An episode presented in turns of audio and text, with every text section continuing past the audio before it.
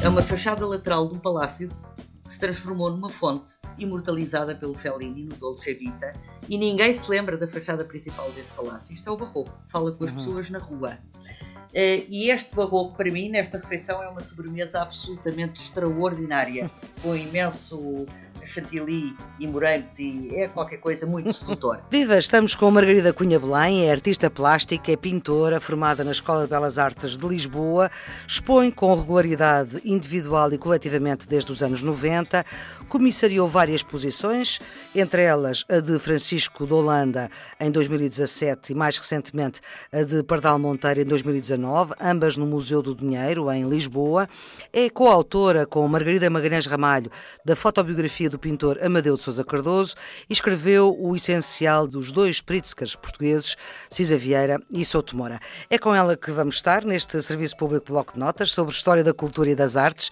Para já, Margarida Cunha Belém agradeço a disponibilidade para estar aqui com a Antena 1, para ajudar os alunos dos últimos anos do secundário, mas também para quem quer eh, saber mais. Nós vamos ter várias conversas uh, sobre esta matéria que é imensa da cultura e das artes, que engloba as matérias de décimo, décimo 11 e 12 ano.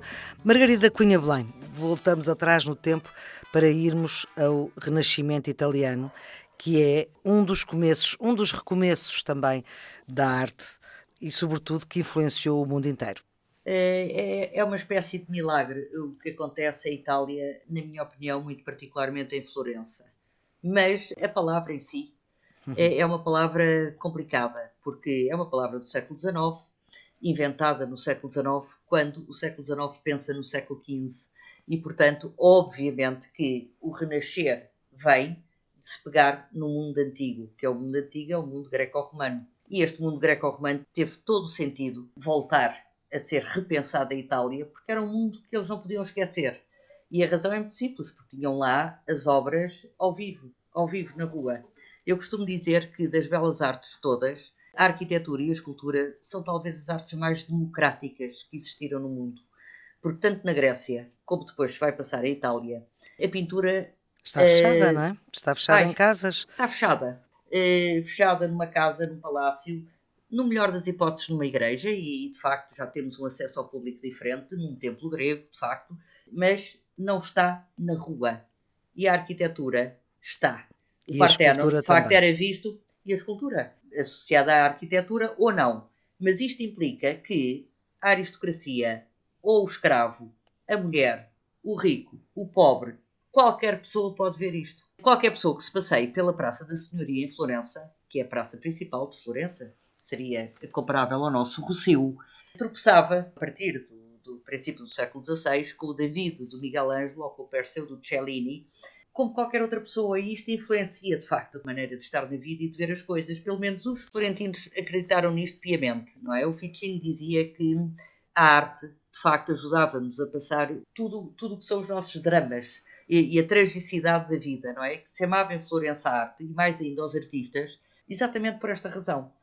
E se alguém, de facto, no século XV percebe isto é realmente na família Médicis o Lourenço Magnífico. E percebe no, do, de uma forma muito pessoal. Não é que toda a Itália não tenha renascimentos. Tem Pádua, uhum. Mantua, Gerva, Veneza e toda a gente tem artistas extraordinários.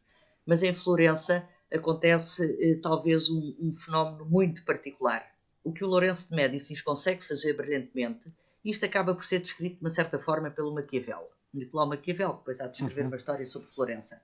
Não entra no governo em Florença na altura do Lourenço, só entra depois, já o Lourenço tinha morrido. Mas seja como uhum. for, com 20 anos, quer dizer, o Lourenço mandava na cidade. E, portanto, o que ele vai fazer é que Florença, que era uma cidade, uma república, em que as pessoas votavam e havia de facto esta democracia, que não é a democracia que nós temos hoje, como a ateniense também não era, mas que são regimes de facto que se aproximam daquilo uhum. como nós entendemos hoje a democracia. E Itália usufrui muito disto, de cidades-estado, umas são repúblicas, outras não são, do Reino da Sicília e de Nápoles, ducados, eh, repúblicas como a de Veneza, e portanto tudo isto eh, influencia muito que o Renascimento da Itália também se faça de uma forma muito especial. Porquê? Porque há uma grande concorrência entre cidades, logo entre as artistas uhum. também. Mas o que o Lourenço vai conseguir fazer é que Florença, que era esta cidade eh, particularmente livre, deixa de ser. Porque, efetivamente, ele, a família Médicis, com altos e baixos, vai mandar na cidade nos próximos 400 anos. Ainda que tenham muitos problemas. Também Por... são banidos, também voltam, etc. Porque o Mas Renascimento, no fundo, são três séculos, não é? É ali do século XV, XVI, XVII? O Renascimento o Renascimento é século XV puro e duro, não é? certo. Quando se vai buscar o mundo greco-romano, que não estava esquecido na Idade Média, que também não é uhum. esse período das trevas. Quer dizer, a, recuperação, por exemplo, do Aristóteles, que é uma pedra uhum. de toque para a fundação das, das universidades, de Pádua a Paris, ou Oxford, por exemplo, vem do século XIII, vem de pessoas como Alberto Magno ou São Tomás de Aquino. E os árabes, no século XII, atenção, Averroes, e, e a tradição averroísta que, que, se vai ter no século XV também vem daqui. Portanto, há um passado que nunca tinha sido esquecido, e, e nomeadamente o Platão, que é totalmente absorvido pelo cristianismo. Agora, uhum. Em termos artísticos, quando pegar num tratado como o Vitrúvio, século uhum. I depois de Cristo, grande arquiteto romano, que faz os 10 livros de arquitetura, que é uma bíblia para os arquitetos. O arquiteto que é aquele desenho Alberti, que é a medida do homem, não é? Exatamente. O homem é a medida de todas, todas as coisas, coisas, para as colunas, para tudo. Que vai ser magnificamente representado pelo Homem de Vitrúvio, homenagem ao arquiteto Vitrúvio, por Leonardo da Vinci, da Vinci. o célebre Homem de Vitrúvio. Quando o Alberti pega neste tratado do Vitrúvio em latim e o vai traduzir para italiano e depois faz comentários e a seguir escreve a sua própria obra, que é o Retificatório, duas Bíblias de arquitetura que vão trazer, no século XV, aquilo que se fazia efetivamente na arquitetura, na pintura e na escultura no mundo greco-romano, que efetivamente se deixou de fazer durante mil anos da Idade Média. Define assim o Renascimento por aquilo que me perguntou há bocado. O Renascimento é século XV? É. Este mundo greco-romano vai até o século XVIII. O que é que eu uhum. vou explicar melhor o que é que eu quero dizer com isto? Renascimento, o maneirismo, o barroco e o neoclássico é como se fosse tudo uma grande refeição. Vou explicar de outra maneira. O Renascimento é a grande refeição. O maneirismo, quando se entra no século XVI com Miguel Ângelo, no fundo o Renascimento, depois de Leonardo da Vinci, esgota-se. Vou pôr com aspas. Mas esgota-se no sentido em que não se consegue fazer melhor. Melhor. Diferente. É porque está feito. Está feito. Estava feito. A racionalidade do Renascimento, que é totalmente Leonardo da Vinci. A pintura é coisa mental e a pintura é uma ciência, não exata, mas é uma ciência. É a máxima racionalidade elevada ao sublime, como faz o Leonardo, está feito. Miguel Ângelo é 23 anos mais novo, isto é importante. Uhum. É muito mais novo. E, portanto, não fazendo melhor, faz diferente e faz diferente. E, portanto, passa-se para o maneirismo. Eu considero o maneirismo como uma entrada nesta refeição extraordinária. Uhum. Deixa de sentar à mesa para comer uma coisa qualquer, certo. tem uma entrada que eh, vai modificar, até o paladar vai modificar a grande refeição principal. O barroco, que entra numa fase da história da Europa eh, das mais complicadas e difíceis, talvez a mais difícil da Igreja Católica, Apostólica Romana até hoje, porque entra de facto os protestantes, os luteranos, os calvinistas, toda hum. essa revolução, não é? A reforma protestante é de facto um golpe nesta Europa católica brutal e o movimento contra a reforma protestante vai dar origem a que a arte se modifique completamente, porque se vai começar a seduzir as pessoas a partir da arte, o que é extraordinário. E isso é o barroco. Uhum. É a Fontana de Trevi. Uma, uma, uma, a Fontana de Trevi simboliza isto talvez como nada uh, no barroco. É uma fachada lateral de um palácio que se transformou numa fonte, imortalizada pelo Fellini no Dolce Vita, e ninguém se lembra da fachada principal deste palácio. Isto é o barroco, fala com as uhum. pessoas na rua. Uh, e este barroco, para mim, nesta refeição, é uma sobremesa absolutamente extraordinária, com imenso chantilly e morangos, e é qualquer coisa muito sedutor. e o neoclássico é o café. O neoclássico é quando, depois do barroco, não se consegue fazer mais. E, portanto, eles têm uma visão, eles, homens do neoclássico, têm uma visão quase arqueológica do greco-romano outra vez dão a volta toda, fecham o círculo e de facto é o café. O romantismo é outra refeição. Bom, portanto, o greco-romano, no fundo, acompanha-nos até ao século XVIII. Voltar ao século XV e voltar às características. O que pega-se nos, eh, nos gregos, pega-se nos romanos e o que é que se lhes faz para ser renascimento? Pega-se nos gregos a partir da queda de Constantinopla, o que é um, um, um, dos fatores mais importantes para que a Grécia volte de facto à Europa, porque na verdade o que Itália tinha eram os latinos, uhum. todas as tradições latinas do Império Romano, como é evidente, mas há um êxodo de intelectuais gregos que vão para a Itália e, portanto, começa-se a ter outra vez a cultura grega também. Em termos artísticos, o que é que isto representa? Uh, representa que a escultura, por exemplo, David Donatello, é uma hum. escultura completamente grega. Porquê? Porque se volta a olhar para a escultura romana cópia da grega de outra maneira. Durante a Idade Média, fazia-se uma escultura totalmente religiosa, mais uma estatuária do que propriamente escultura, tal como a pintura, por mais extraordinária que seja, e foi, e o Giotto é o expoente máximo disso, as igrejas todas decoradas com a vida de São Francisco de Assis, como se fosse uma banda desenhada para as pessoas perceberem a vida deste santo, mas a perspectiva, por exemplo, estava arredada. Apesar do Giotto ter uma humanização das figuras já muito especial, não há um lado matemático, racional da geometria de onde é que vem. Euclides, claro, os gregos, mais uma vez.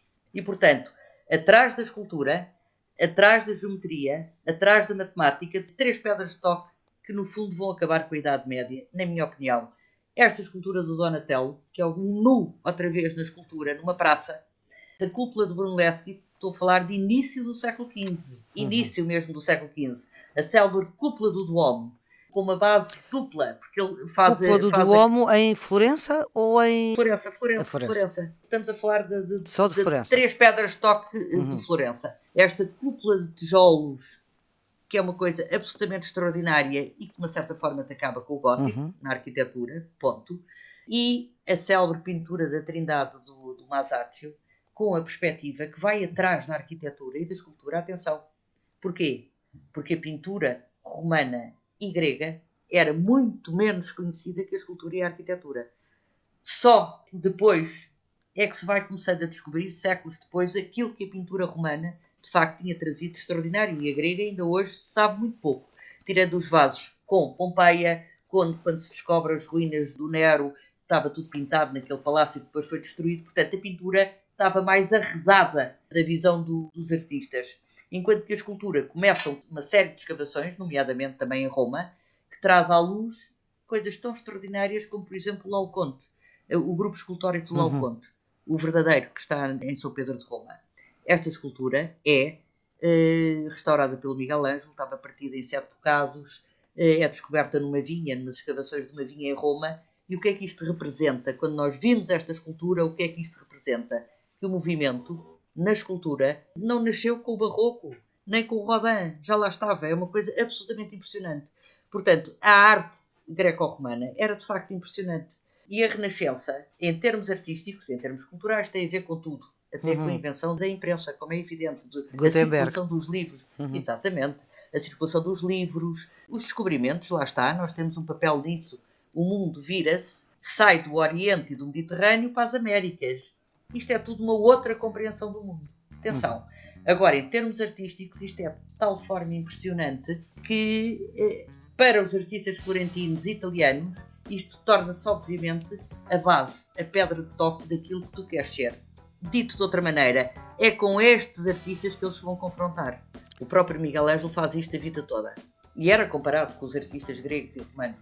Desde a primeira Pietà de São Pedro de Roma tinha 20 anos quando chega à última, até 89, a Pietà Fondanini, que está em Milão, o Miguel Ângelo já está para lá dos gregos, mas é um caso único, porque uhum. na verdade a escultura é greco-romana e renascentista até haver abstração no século XX, a escultura é grega.